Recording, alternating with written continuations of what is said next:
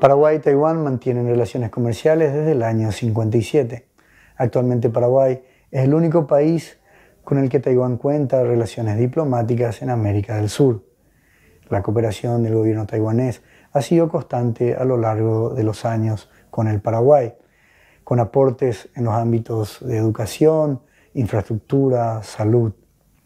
En el año 2017 se firmó un importante acuerdo de cooperación económica entre ambos países, donde se previó evitar la doble tributación, así como la liberación arancelaria a 54 productos nacionales. En esta semana nuestro país se ubicó en medio del fuego cruzado de la ya consabida conflictiva relación entre China y Taiwán. Taiwán autorizó el uso de unos 12 millones de dólares donados inicialmente para la construcción de viviendas.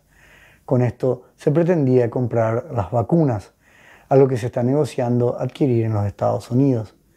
Y si bien Taiwán está interesado en ayudar a Paraguay a obtener las vacunas, declaraciones recientes de dichas autoridades afirman que una de las condiciones es que las vacunas no provengan de China continental, es decir, si se comprara vacunas provenientes de China, que no se use dinero taiwanés.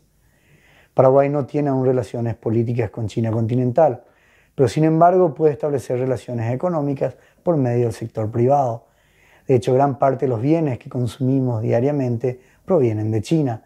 Estos representan un 29,5% del total de todos los bienes importados. Sin embargo, esta misma privación diplomática nos impide exportar carne y soja, dos productos muy importantes para la economía paraguaya. Básicamente porque el gobierno chino requiere las aprobaciones sanitarias de nuestro país. Esto hace que nuestra balanza comercial con China presente déficits muy elevados. Prácticamente el promedio de déficit de los últimos tres años asciende a más de 3.400 millones de dólares. China sigue siendo el líder indiscutible en la compra de estos dos bienes.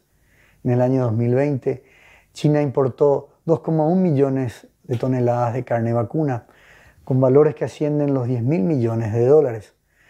Respecto a la soja, el año pasado China importó más de 100 millones de toneladas, con valores que ascienden a 39 mil millones de dólares.